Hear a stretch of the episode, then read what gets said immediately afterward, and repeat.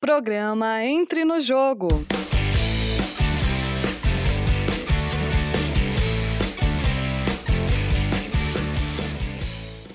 Rádio Ninter, a rádio que toca o conhecimento. Olá, sejam muito bem-vindos e bem-vindas. Este conteúdo é uma produção da Central de Notícias Uninter em parceria com a TV Profissão.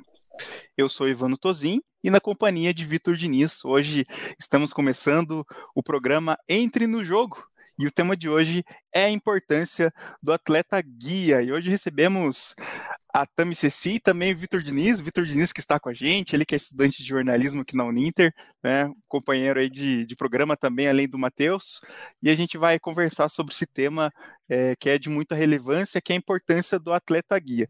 Vitor, seja bem-vindo mais uma vez, já presente também a Tami. Olá, Evandro, olá, ouvintes da Rádio Uninter. Então, nessa edição, iremos entrevistar a Tami Ceci, que é atleta guia, ultramaratonista, praticante de triatlon e estudante de educação física da Uninter. Coincidência ou não, um atleta com deficiência visual nas Paralimpíadas de Tóquio ganhou a centésima medalha de ouro da história do Brasil. Tami, boa noite, seja bem-vinda. Boa noite, Evandro. Boa noite, Vitor. Boa noite, ouvintes. Muito obrigada, muito grata pelo convite e da oportunidade da gente poder compartilhar um pouco do que a gente conhece sobre o tema. Muito obrigada. Tami, como que começou a sua história com a corrida e com o atletismo? Bom, a minha vida dentro do esporte, ela vem desde a infância. Então, desde a infância praticando esportes, mas Dentro do atletismo, dentro da corrida de rua, eu comecei numa primeira tentativa em 99 na maratona de Curitiba de 2000, de 1999, sem nunca ter treinado, sem nunca ter tido nenhuma experiência de corrida, aliás, sem conhecimento nenhum sobre vestimentas, sobre nutrição, sobre treinamento, sobre absolutamente nada. Simplesmente fiz a inscrição e me aventurei. Óbvio, não deu resultado, né? Eu cheguei, a, mas eu cheguei a fazer 21 quilômetros, simplesmente me apaixonei pela corrida e estou nela até hoje. Então, a corrida de todas as modalidades, natação, ciclismo, tudo que eu faço, ela é o que realmente me apaixona, é o que realmente eu faço por paixão. E também, né, até uma, uma curiosidade de hoje, é justamente hoje ocorreu a um dos praticantes atletas nas Paralimpíadas de Tóquio venceu é, venceu e conquistou, né? Está entre os conquistou a centésima medalha do Brasil. Então, nada mais justo falar desse tema hoje, né? Coincidência ou não, até foi esse texto que a gente fez de abertura, porque está totalmente relacionado, né? Justamente no dia de hoje tivemos é, dois atletas que e um deles é um atleta é, que é guiado por uma por um atleta guia, né? Então a Tami Ceci também é uma atleta guia. E voltando um pouco mais, né, a Tami, conta pra gente como é que você decidiu, né? Como é que você decidiu ser atleta guia? Em que momento que você percebeu?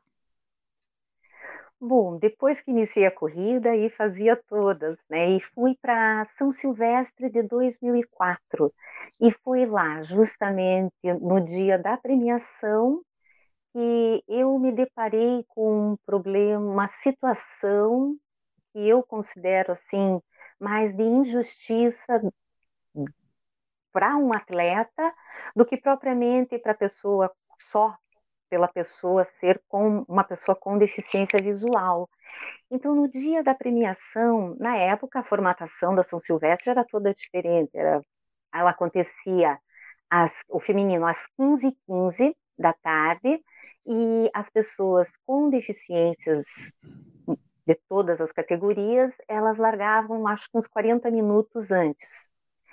E a premiação geral acontecia no dia, mas no dia seguinte aconteciam as premiações de todas as outras categorias. E foi no dia seguinte, na premiação da categoria da atleta com deficiência visual, que foi campeã, e ela é, relatou o que aconteceu na subida da Brigadeiro, em que ela subia com seu atleta guia e ela foi assim afastada da da trajetória da prova para dar passagem para campeã geral, que tinha largado 40 minutos, 45 minutos depois. E aquilo lá me impactou. E a partir daquilo eu comecei a fazer um estudo. Quando eu retornei para Curitiba, busquei informação em diversos órgãos públicos, fui nos institutos. E aqui, é, dentro do que eu conseguia, eu não conseguia informação sobre como ser atleta guia, como praticar, quem eram os atletas com deficiências visuais aqui em Curitiba mas ainda na época não tínhamos a internet, não tínhamos um Facebook para a gente poder fazer uma pesquisa mais refinada. Então, fui nas páginas amarelas, encontrei o Instituto Braille de Vitória, e lá eles me deram algumas, é, digamos, dicas de comportamento, de como proceder com pessoas com deficiências visuais, mas ainda muito distante do universo do esporte, então ali eu comecei a compreender que eu ia ter que primeiro fazer uma imersão no mundo das pessoas com deficiências visuais, no caso, é, para tentar compreender esse mundo, para daí depois levar todo esse conhecimento para o mundo do esporte, para poder iniciar um treinamento, poder saber como agir. Então, esse primeiro momento, o que me impactou, o que me trouxe, digamos assim, o que me trouxe a missão que eu achava que tinha era foi a São Silvestre de 2004. Foi lá que eu comecei, foi lá que até então eu não tinha visto um atleta com deficiência visual correr em pista. Sempre é como, por exemplo, nas Paralimpíadas, a gente vê na pista ali um ambiente controlado e não nas ruas, né? Então tudo isso trouxe uma curiosidade muito grande. E com isso eu fui desenvolvendo até que hoje é, já, já vamos para as montanhas, né? nós fazemos provas de montanha, e dentro de tudo isso eu acredito que para o mundo deles, dentro do que eu compartilho com eles, dos nossos momentos, traz, é, digamos assim, um conhecimento para o mundo, para a vida deles, muito maior. Porque lá eles têm o contato com a natureza, é, têm experiências multissensoriais, né, tem várias abordagens, às vezes é um ambiente escorregadio, então ele experimenta essa situação da própria percepção. E é assim que nós estamos levando. Tami, como que foi a sua experiência com atletas na Argentina? Como que você avalia essa oportunidade? Aprimorou os conhecimentos? Essa experiência, ela foi primordial para que eu começasse é, de forma mais efetiva as, a, as corridas de montanha aqui no Brasil, com os atletas. Então, a primeira prova que, que eu participei lá foi Lanin, que foi um vulcão. Nós fizemos uma prova de 42 quilômetros. Eu fui como assim uma atleta guia coadjuvante. Eu fui já com a cabeça pronta para aprender, né? Absorver todo o aprendizado necessário, porque aqui a gente não, não tinha essa cultura. Imagine, eu mal, tinha, mal via os corredores na rua, né? Imagine na montanha. Então foi realmente foi uma experiência que trouxe um, um enriquecimento na nossa ação, justamente por quê? Porque dentro da minha ação eu não objetivo não é o alto rendimento, não é aquela coisa que ah, é o primeiro, o segundo, o terceiro do pódio, é simplesmente pegar essa informação e mostrar para a sociedade tudo o que é possível fazer. E hoje eu vejo que a principal ação é levar o conceito da diversidade funcional, é um novo conceito em que a gente está substituindo a pessoa com deficiência visual ou pessoa com qualquer outra categoria de deficiência para a diversidade funcional porque na verdade o que, é necessário? É necessário que o ambiente, que as pessoas estejam adaptadas para essa, para receber essas novas atitudes. Ou seja, enquanto a sociedade não compreender que a inclusão é um processo bilateral e é ela, o indivíduo, digamos, sem a deficiência, né, entre aspas, e a pessoa com deficiência, elas têm que estar sempre unidas. Isso, essa é uma analogia que eu gosto de fazer, em que eu coloco sempre é, o atleta guia como que representando a sociedade em geral. E eu coloco a pessoa com o atleta com deficiência visual, né, como o indivíduo com deficiência visual que unidos juntos dentro dos mesmos conceitos e objetivos, eles caminham junto para a meta que é a gente tentar fazer com que a sociedade comece a trabalhar a diversidade funcional. E também, Tami, aproveitando, né, que você comentou um pouco ali é, sobre essa questão de correr em montanhismo, né, corrida de aventura também. E existe alguma diferença entre é, preparação física ou pro, digamos assim, para o próprio atleta, né, uh, desses dois tipos de solo tem que se adaptar de maneira diferente, tem que se preparar de, de modo diferente, até o uso do calçado, talvez, não sei se muda um pouco, talvez para você trazer um pouco dessas curiosidades, acho que é bacana, né? Tanto a gente tem a corrida no asfalto, mas também tem o montanhismo, corridas de aventura. Então, a gente, a gente sabe que você acaba praticando um pouco as duas. Conta pra gente essa, essa curiosidade. É, eu considero assim, são modalidades distintas, né? Um treinamento de asfalto, de pista, ele já é um treinamento é, já mais cadenciado. Por exemplo, você tem o atleta guia e você tem o atleta guiado, unidos pelo, pela, pelo cordão, pela guia.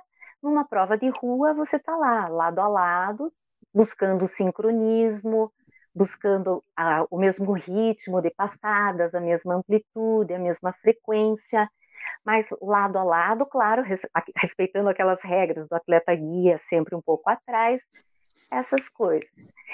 Já numa prova trail, é, que é uma modalidade que ainda não tem uma, digamos, uma regulamentação para o atleta com deficiência visual, porque ela é, depende do ambiente em que você está, a adaptação é instantânea e às vezes de um período para o outro já existe uma modificação. Você pode passar no mesmo dia por um período e choveu um pouco à tarde, você já tem uma outra, uma outra, um outro cenário, né? Você tem uma outra configuração. E no que se refere à forma, vou até mostrar para vocês que foi um equipamento que foi desenvolvido até pelo meu amigo argentino, com quem eu corri junto, corri junto Lanin, que ele desenvolveu para que a gente corresse nas montanhas, é essa guia. Ela é muito diferente da guia que é utilizada nas pistas, né, em que você prende na, ou segura na mão, ou prende no pulso, ou tem essa outra também, que ela tem, ela é um pouco mais flexível e dá um pouco mais de mobilidade, dá um pouco mais de liberdade de movimento.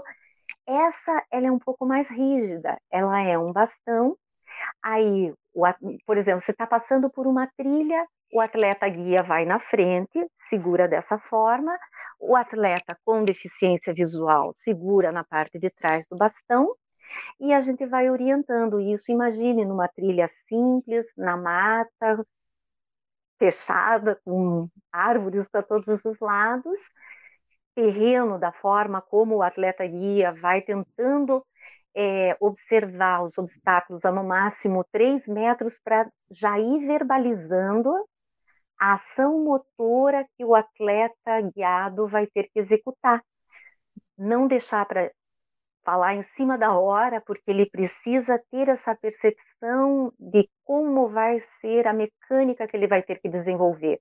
Então, às vezes, tem um tronco, você já olha, tem um tronco para passar, você já vai avisando a gente vai passar daqui a 3, 2, 1, desenvolve uma metodologia cadenciada, ou assim numa contagem, ou vai falando, estamos nos aproximando. Então, para você ir para a montanha, você tem que ter uma experiência pessoal, porque você tem que saber o que você pode encontrar e você tem que ter uma velocidade, uma tomada de decisão muito rápida porque às vezes as coisas também tá?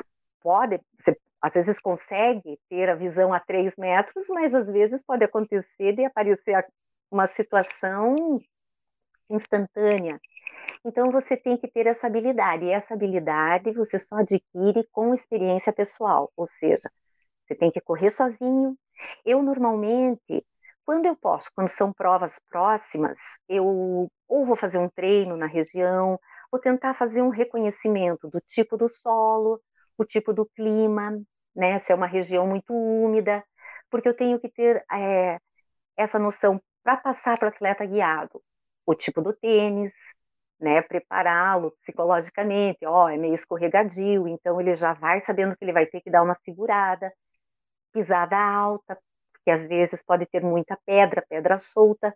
Então são vários elementos que é com a prática que você acaba adquirindo. E às vezes você não precisa nem se fixar, ah, é um local com muitas pedras. Não, você chega lá na hora, você sabe que, é que são muitas pedras, você sabe qual é, qual é o procedimento que você vai ter que ditar.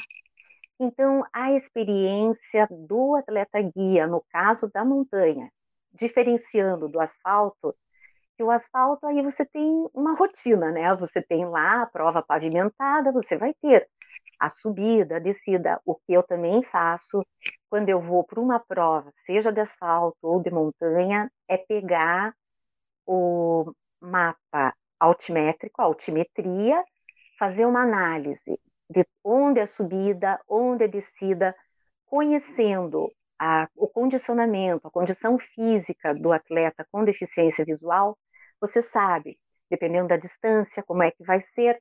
Então, nessa parte a gente faz com mais tranquilidade, podemos dar uma acelerada nesse trecho. Então, você traça estratégias em cima de todo esse conhecimento, dessa experiência que você tem pessoal.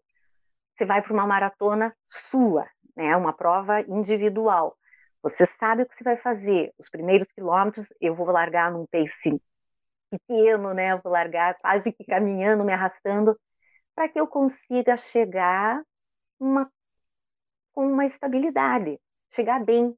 Porque como a, o foco da ação não é ser, ah, vou ser o campeão, pode até ser o campeão, mas é mostrar para a pessoa que a atividade física, muito bem monitorada, muito bem cadenciada, ela só traz benefícios para a saúde, para você, para o teu convívio social.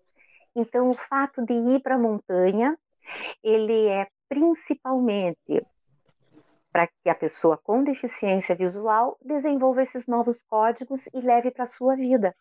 Né? Saiba que, ah, fiz uma prova extenuante, foi assim de um aprendizado muito grande, tive várias experiências sensoriais nessa prova e que isso agregue para a vida dele. Que na segunda, terça, quarta, no decorrer da semana, no decorrer da vida, ele desfrute desse aprendizado. É Tami, nas Paralimpíadas, nós tivemos dois atletas brasileiros que romperam aquela corda que o atleta e o atleta guia seguram. Então, qual seria a técnica para evitar que isso aconteça? Se é que tem como evitar isso? Até, uhum, até uma boa falar. pergunta, Tami. É, aconteceu isso justamente hoje, foi noticiado hoje essa. É, nós tínhamos dois atletas brasileiros, um, um na largada, é, acabou rompendo ali nessa guia e outro mais para o final, quase na linha ali de chegada e foi penalizado. E como era aquele 100 metros rasos, né, aquele aquele tiro, né? Então aí só para a Tami poder comentar um pouco, já que ela trouxe ali os exemplos, né, de, de cada uma, como é que funciona, né? Como que fazer para evitar? É, olha, para mim foi, extra, foi assim uma novidade também, mas o que a gente faz normalmente, eu sempre busco é, um material que não que não rompa, ainda mais a gente assim prova de montanha, prova mais então a gente tem que estar seguro de que está tudo muito bem conectado, está muito bem linkado. E realmente foi, eu, eu cheguei a ver a cena em que rompeu e daí realmente veio a desclassificação. E do outro que já estava próximo, o guia soltou, né? Guia acabou soltando a guia. É, nesse caso, a gente não, a gente, eu tenho esse aqui, esse exemplo que eu gosto, que a gente prende no pulso então, ele raramente ele acontece essa situação. Mas como assim, no caso de atleta que está desprovido totalmente da visão, eles usam aquela guia que é aquele laço, fita, cordão, que ele é mais próximo e ele traz uma, um contato maior. Mas nunca o material assim, ele, pelo menos o que a gente escolhe, a gente escolhe sempre com a maior segurança de para evitar justamente esse tipo de situa situação. Para mim foi surpreendente. Eu realmente nunca tinha me deparado com uma situação dessas e a gente cuida muito com relação a tudo isso. Então, essas são novidades, né? Coisas que as Paralimpíadas estão aí justamente para a gente pensar sempre cada vez melhor em todos os equipamentos que a gente acaba desenvolvendo e utilizando. Uhum. E Tami e Vitor também, eu vou dar boa noite aqui para o pessoal que está acompanhando aqui, agradecer a Cristiana Dantas Pereira, que está com a gente, o Braulino Gomes, o Sandro Silva, lá do Polo de Osasco, da Uninter, também acompanhando a gente, sempre acompanhando a gente aqui, a Leda Costa também acompanhando, e a Sulimar, então acompanhando essa, esse tema de hoje, que é sobre a importância do atleta guia. E também acho que uma pergunta bacana para a gente trazer para Tami, como é que é a sua preparação física diária, né? Se, se existe alguma técnica, né, que você precisa é, aplicar, né, para correr ali sempre no mesmo ritmo, né? Porque não pode correr mais que o, que o atleta e também você não pode correr mais que ele, né? Vice-versa, ali nenhum dos dois, né, pode tem que estar em sintonia. Como é que é esse contato entre entre o para poder fazer esse trabalho do atleta guia? É, essa é, repetir, só vou repetir que uhum. a nossa ação ela não é de alto rendimento, então, uhum. num primeiro momento, quando você inicia uma atividade, você tem lá a perspectiva de que a pessoa vai, quer começar a correr. Inicialmente, sempre tentar caminhar juntos, verificar a cadência, o bio, se você quiser fazer no mesmo ritmo, ter aquela mesma questão da frequência, da passada, do pace. Agora, o treinamento, nosso treinamento de atleta guia, inicialmente é individual, porque eu tenho que ter um rendimento pelo menos uns 20, 30% acima do dele para justamente, no caso do, do, o que Yeltsin fez lá nos 5 mil metros na sua primeira medalha de ouro, né? Nossa, é espetacular. Ele precisou de dois guias, né? Ele teve substituição de guia. Então, a preparação, você tem que estar com, com um condicionamento, assim, muito acima. Eu treino todos os dias, eu tenho um ritmo de treinamento para ultramaratona, já deslumbrando provas futuras, e ele também, é, eles, no geral, tem que ter um treinamento diário. Aí é que eu entro na questão do comprometimento da pessoa que tem a intenção de ser atleta guia. Você ser atleta guia, você tem que entender que o atleta, o teu amigo com deficiência visual, ele vai precisar treinar segunda, terça, quarta, quinta, todos os dias, como você. Então você tem que reservar, digamos assim, um horário do teu da tua agenda de treinos para treinar junto com ele, porque senão ele não vai conseguir. Alguns que são baixa visão, porque dentro assim de toda a estrutura do conhecimento do mundo da pessoa com deficiência, você aprende que existem as pessoas cegas e as pessoas com baixa visão. Necessariamente, uma pessoa com baixa visão, dependendo do grau, ela pode não precisar de um atleta guia, né? Já a pessoa cega, ela vai precisar sempre de um atleta guia. Então, dentro desses conceitos, você tem que entender que um atleta, ele tem que treinar, tem que ter um dia de descanso, pelo menos, né? Eu faço, meu, meu descanso sempre é ativo, é um descanso, assim, que eu faço uma, uma corridinha mais leve, alguma coisa, alguma atividade mais leve mas o treinamento dos dois ele tem que ser diário. Então, para montanha, treinos específicos de cross, é, no, pisos gramados, trechos assim que apresentem uma maior dificuldade, que ele tenha que desenvolver essa questão da própria percepção, para ter tranquilidade na hora de, por exemplo, pegar uma, uma estrada com pedras soltas ou uma estrada em que tem algum, algum tipo de umidade que possa causar uma queda se ele não estiver preparado. Então, é o tipo de treinamento que tem que fazer: muito equilíbrio, lateralidade. e daí, passando dessa fase da caminhada, você já pode passar para uma fase de treinos técnicos com exercícios educativos, porque existem exercícios educativos para corrida de pista, para corrida de rua, educativos para montanha. Então, é, a complexidade é muito grande. Então, por isso, é melhor focar no objetivo, o que, que você quer. Você quer velocidade, você quer ir para a montanha, você quer ficar na pista, você quer ir para a rua, porque aí você foca o tipo do treinamento e acaba desenvolvendo uma linha, dependendo das necessidades. E quando você percebe. Uh, é, como atleta guia, você empresta os seus olhos, digamos, pro, para o atleta, né? Os seus olhos são os olhos dele. É, acontece assim durante as corridas de você durante uma competição você falar para o atleta é, faltam tantos metros para acabar a corrida ou não? É de uma maneira diferente? Como que acontece isso? Cada um cada indivíduo é único então cada um gosta ou não gosta do, desse tipo de informação. Já corri com muitos amigos que dizem olha eu gosto que me diga o que tem em volta, que faça uma descrição do que tem por aqui, para ele já fazer um mapeamento de onde ele está. Por outro lado, existem outros que dizem não quero saber, né? Simplesmente na hora que estiver chegando me diga falta 500 metros. Então vai depender sempre da, do indivíduo.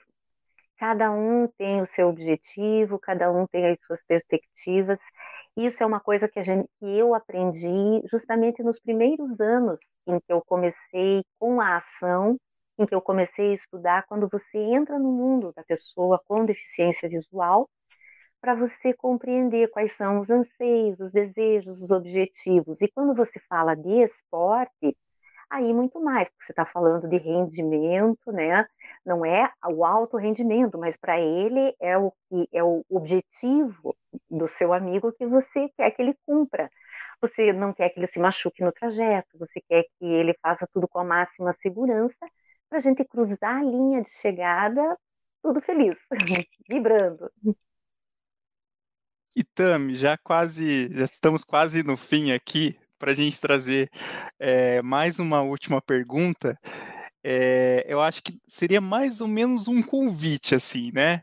A gente sabe que a Tami, ela, ela é uma das embaixadoras é, da fibrose cística, né? Que é promovido pelo Movimento Unidos pela Vida, né? E está tendo uma ação bem bacana que está sendo realizada é, tanto para conscientização, né, que o objetivo é alcançar 40 mil quilômetros, e a TAMCC está em terceiro no ranking, por enquanto, né, no ranking dos atletas, isso é muito legal, e, e, e o movimento chamado Volta pelo mundo. Me corrija se eu estiver errado. A Tami ela correu, acho que já, ou deve ter feito alguma caminhada já, para poder contar né, esses quilômetros, né, para poder se somar. Conta um pouco dessa experiência aí que você também, apesar de não, de não, é, não ser é, portadora da fibrose cística, a Tami, ela, ela também apoia esse projeto já faz um longo tempo, o Movimento Unidos pela Vida. Conta um pouquinho, Tami, para gente, a gente encerrar o programa de hoje.